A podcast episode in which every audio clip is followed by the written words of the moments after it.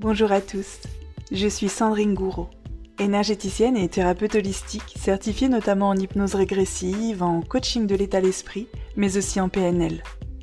Dans ma vie d'avant, j'étais assistante de direction, et puis un jour, au bout de 16 ans, j'ai tout quitté. Tout quitté pour suivre ma voie, mon chemin, ma passion, être énergéticienne. Ce métier passion me permet de vous accompagner, aujourd'hui, dans la libération émotionnelle de vos blessures, grâce aux nombreux soins énergétiques de reprogrammation présents sur mon site sandringouro.com, abordant ainsi chaque thème sous trois angles différents mais très complémentaires. Structure vibratoire, c'est-à-dire vos énergies, le conscient et l'inconscient, pour des changements visibles et concrets. Ce qui me motive au quotidien, c'est de vous montrer que tout peut être changé et éclairer ainsi le chemin pour avancer vers la vie que vous vous êtes toujours souhaité. Et c'est exactement ce que je vous partage à travers tous mes différents contenus, que ce soit sur mon compte Instagram Sandy Moi ma chaîne YouTube Sandrine Gouraud, ce podcast ou mon site internet. Je vous souhaite une très belle écoute de ce podcast.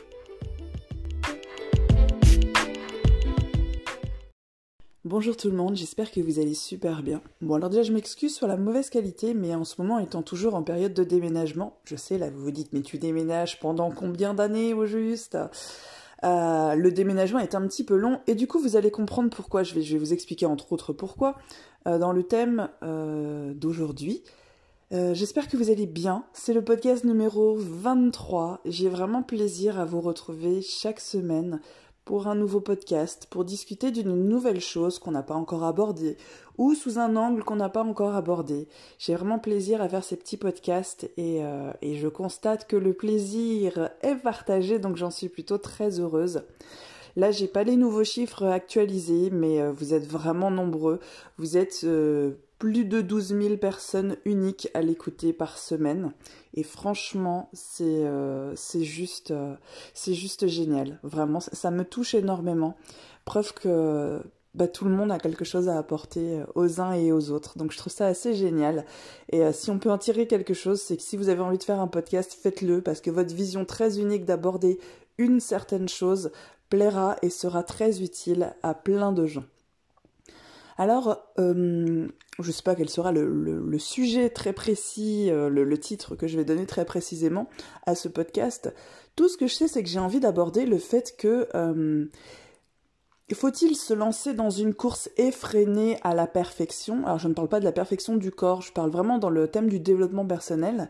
vouloir être parfait, vouloir ne plus avoir de défauts, euh, déjà, est-ce que les défauts existent? Euh, Moi, si vous me suivez depuis un certain temps, je ne crois pas aux qualités et aux défauts, je crois aux traits de caractère qui, selon les uns et les autres, sont perçus comme des qualités ou des défauts. Euh, on peut vous dire la curiosité est un vilain défaut.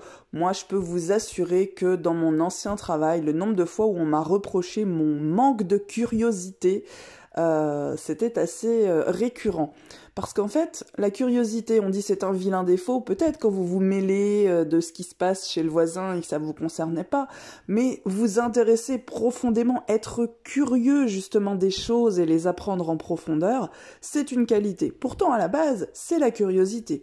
Donc voilà, j'ai un petit peu digressé, mais c'est pour vous expliquer euh, est-ce qu'il faut se lancer dans une course effrénée à vouloir être parfait en termes de développement personnel? J'ai des blessures, je ne veux plus avoir aucune blessure, je ne veux plus avoir aucun trait un peu négatif, je ne veux plus avoir... Euh, voilà, je veux tout régler dans ma vie. Euh, je pense que beaucoup de personnes se lancent dans cette course. Je pense que c'est une erreur dans le sens où c'est impossible. C'est absolument impossible. Même en travaillant ardemment toute une vie, il y aura toujours des choses à régler. Et encore une fois, je pense, ce n'est que mon opinion. Mais c'est mon podcast, donc du coup, je donne un petit peu mon opinion dedans. Je pense que... Euh, ça prend sa source dans une certaine insatisfaction. Vous voyez un petit peu comme quelqu'un qui, alors je prends au hasard, quelqu'un qui ferait de la chirurgie esthétique, parce qu'il a toujours eu un problème de, de nez. Voilà, mon nez m'a toujours dérangé, et puis cette personne va régler son nez. Donc son nez ne va plus la déranger. Mais du coup, comme toute l'attention était focalisée sur le nez, que maintenant le nez est réglé, euh, va voir apparaître autre chose. Parce que c'était pas le nez en soi, c'était une insatisfaction, c'était une non-acceptation de qui on est.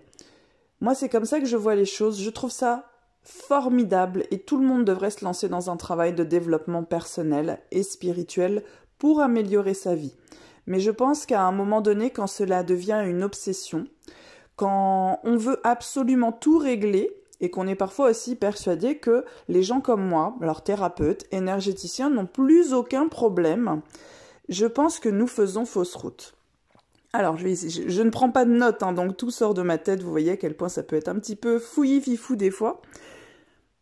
Se lancer dans une course à vouloir régler toutes ses blessures, c'est vraiment signer pour euh, une déception. Une déception quoi qu'il arrivera.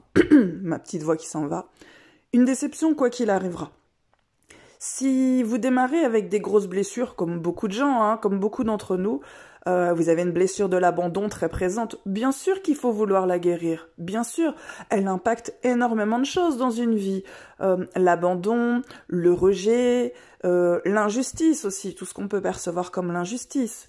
Vouloir alléger son karma aussi, en fonction de vos croyances bien évidemment. Moi je travaille énormément sur les vies antérieures et c'est quelque chose qui me passionne tout ce qu'on allège sur le karma, tout ce qu'on allège sur euh, nos vies antérieures, nos dettes karmiques, tout ce qu'on tout ce qu'on se ramasse, tout ce qu'on se traîne en fait, tout ce qu'on a fait dans les autres vies, euh, tous les, les, les, relations, les liens karmiques qu'on a eus et puis qu'on se traîne maintenant.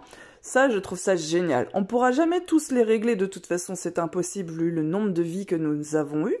Mais vouloir en régler euh, la plus grande partie, je trouve ça vraiment super. C'est ce que je fais moi-même et ça, a allégé ma vie, ça a transformé ma vie, mais à des niveaux euh, inimaginables dès le départ.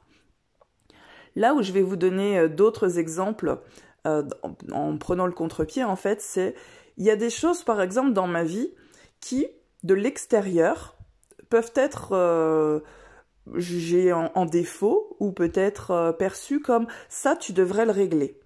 Oui et non. Il y a des choses qui aujourd'hui euh, pourraient être perçues chez vous hein, comme des défauts ou comme des choses à régler. Je vais vous expliquer que tout n'est pas à régler dans une vie. Je vais prendre un exemple que j'ai déjà utilisé dans un live, je crois, hein, il n'y a pas si longtemps que ça. Euh, j'ai une vision de l'argent très carrée. Vraiment très très carrée. Je viens d'une famille qui était très pauvre. Euh, ça a été très difficile quand on était enfant. Alors je vais pas faire pleurer dans les chaumières, on va rester là-dessus. Et ça m'est resté. Ça m'est resté. J'ai vu mes parents galérer, j'ai vu ce qu'on a vécu, et même quand on s'en est sorti, ça m'est resté. Il y a des choses qui me sont restées. Depuis le temps que je prends soin de moi et que je suis thérapeute, j'aurais largement eu le temps de m'occuper de ça. Et je ne le ferai pas. Je ne le ferai pas parce que je sais que ce que j'ai vécu m'a impacté d'une manière que certains pourraient juger négative. Je fais mes comptes extrêmement carrés sur un an, systématiquement. J'ai un tableau Excel, je suis très douée avec les formules, et euh, chaque dépense est scrupuleusement notée dans un tableau. J'ai mes dépenses prévisionnelles sur un an, et je fais ça depuis... Euh, je fais ça depuis que j'ai 18 ans, sûr et certain. Euh, je crois que j'ai commencé un peu avant, mais au moins je suis sûre et certaine pour euh, mes 18 ans. Ce qui veut donc dire que je ne sais pas quand est-ce que vous écouterez ce podcast, mais je vais arrondir. Ça va donc faire ah, 22 ans. Ah voilà.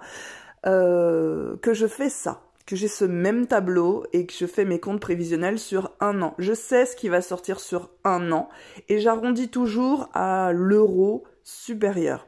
Il y a plein de gens qui peuvent trouver ça, on me l'a déjà dit, euh, trop rigide. Trop rigide. Mais je ne suis surprise par rien niveau financier.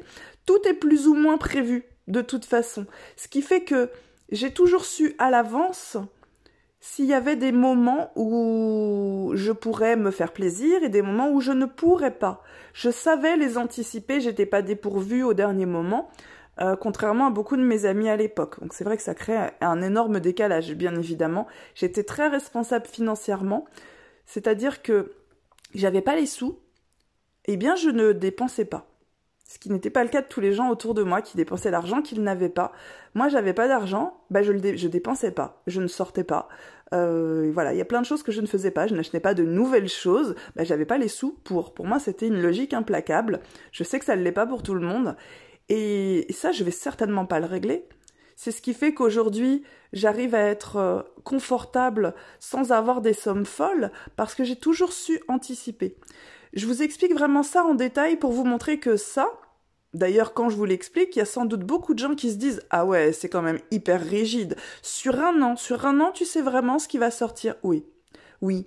Quand vous venez de payer euh, l'assurance habitation, vous savez que l'année prochaine, à la même époque, vous allez la repayer. Eh bien, moi, je fais mon, tableau, on est telle date. Euh, là, nous sommes le 23 mars, je vous enregistre ce podcast le 23 mars. Eh bien, mon tableau est fait jusque fin mars 2022. Ce que j'ai payé en mars, et qui est annuel, je sais que ça, ça se représentera en mars de l'année prochaine. Voilà pourquoi je fais mon tableau sur un an. Je ne peux pas être surprise, je ne peux pas avoir oublié qu'il y avait l'assurance habitation, qu'il y avait euh, les impôts locaux, qu'il y avait etc. etc. Je vous décris vraiment ça de la manière la plus précise et honnête possible pour que vous compreniez que je suis d'accord, c'est gérer ses finances d'une manière extrêmement rigide et que ça prend sa source, sa racine et que ça existe aujourd'hui uniquement par euh, mon enfance très pauvre, le fait de voir mes parents qui n'avaient pas les moyens là où on vivait, et tout ce qu'on a dû faire et tout ce qu'on n'a pas pu avoir quand on était petit, ça a conditionné tout ça. Donc ça prend sa source dans une grosse blessure et dans un gros manque, mais ça m'a apporté une conscience et une valeur de l'argent qui aujourd'hui qui de toute façon depuis mes 18 ans, a été beaucoup plus utile que euh, inutile, que négatif. Je vous explique vraiment ça très honnêtement et très en profondeur, de la manière la plus précise que je peux, pour que vraiment vous compreniez que si je me lançais dans une course à vouloir tout régler dans ma vie, ça aurait sauté depuis longtemps. Et je gérerais comment maintenant? Bien différemment. Sauf que la manière dont je gère, qui peut paraître extrêmement rigide et qui est basée sur une grosse blessure de l'enfance, est très utile aujourd'hui et m'a apporté euh, énormément d'abondance et une manière de la gérer. Vraiment, je vous amène cette petite anecdote pour que vous fassiez le parallèle avec quelque chose chez vous. Bien évidemment, je ne vous connais pas tous euh, en détail, euh, donc chacun prendra ce qu'il a à apprendre, mais que vous fassiez le parallèle avec quelque chose chez vous.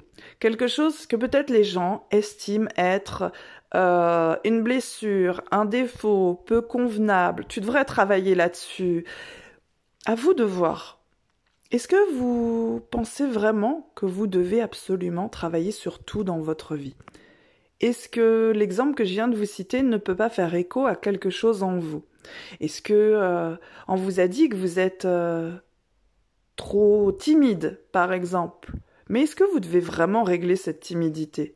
Ce que je veux que vous vous demandiez, c'est euh, à chaque chose que l'on vous reproche, ou que vous vous reprochez vous-même, ou encore, qui peut être simplement perçu comme un problème, quelque chose à régler, quelque chose à travailler dessus, essayez de vous poser un petit peu et de vous demander, d'accord, mais est-ce que cette chose ne m'a pas finalement apporté plus de bonnes choses que de mauvaises? Je reprends donc mon exemple financier, vous avez compris. L'exemple de la curiosité, c'est un vilain défaut, oui, mais si je m'investis à fond et que je suis curieux d'un domaine, je vais le maîtriser très rapidement parce que je vais être tellement curieux que je vais le connaître à fond. Euh, est-ce que euh, ma timidité, c'est pas plutôt un avantage finalement? Puisque euh, euh, finalement je ne copine pas avec tout le monde, je suis assez à l'écart, je suis moins dans les conflits, euh, où ça m'évite peut-être de dire des choses qui dépasseraient ma pensée, etc., etc. Je donne vraiment des exemples qui sortent de ma tête, ils sont pas travaillés, alors ils peuvent paraître un petit peu flous, mais vraiment ce que je veux, c'est que vous fassiez le parallèle avec votre histoire à vous, tout ce qui peut vous être reproché ou que vous vous reprochez vous-même, tout ce qui est basé sur vos blessures. Est-ce que tout a besoin d'être réglé?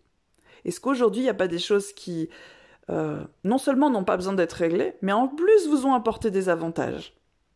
C'est là-dessus que j'aimerais conclure ce podcast qui sera volontairement, euh, j'allais dire plus court que d'habitude. Oui et non, hein, il y en a qui sont aussi dans la dizaine de minutes. Mais voilà, j'aimerais vraiment conclure là-dessus, sur le fait que euh, la qualité de l'un peut être le défaut de l'autre, que le défaut de l'un peut être la qualité de l'autre. Et euh, tout ça, ça dépend du regard que l'on pose dessus. Il y a des choses douloureuses qui vous ont apporté de merveilleuses choses, comme il y a des choses formidables qui ont fini par vous apporter de mauvaises choses. Tout dépend ce qu'on, le, le vieux blanc, tout dépend, tout dépend le regard que l'on a dessus. C'est là-dessus que j'avais envie de terminer. Je vous remercie de tout mon cœur d'avoir écouté ce podcast numéro 23. J'espère toujours ne jamais me tromper sur le chiffre. Comme j'ai rien de noté à côté de moi, je me dis t'es pas à l'abri qu'un jour tu te trompes sur le chiffre. Bienvenue dans le podcast 142. Mais non, tu n'en as fait que 20. Vous voyez Je vous souhaite de merveilleuses choses. Euh, j'aurai plaisir à vous retrouver sur le site s'il y a des choses euh, sur lesquelles vous souhaitez travailler. Mais vraiment, je vous invite à faire vibrer ce podcast à tous les niveaux possibles. Euh, vous n'êtes pas cette personne pleine de défauts à régler que vous pensez ou que les autres pensent parfois. Je vous souhaite plein de merveilleuses choses et je vous dis à très bientôt.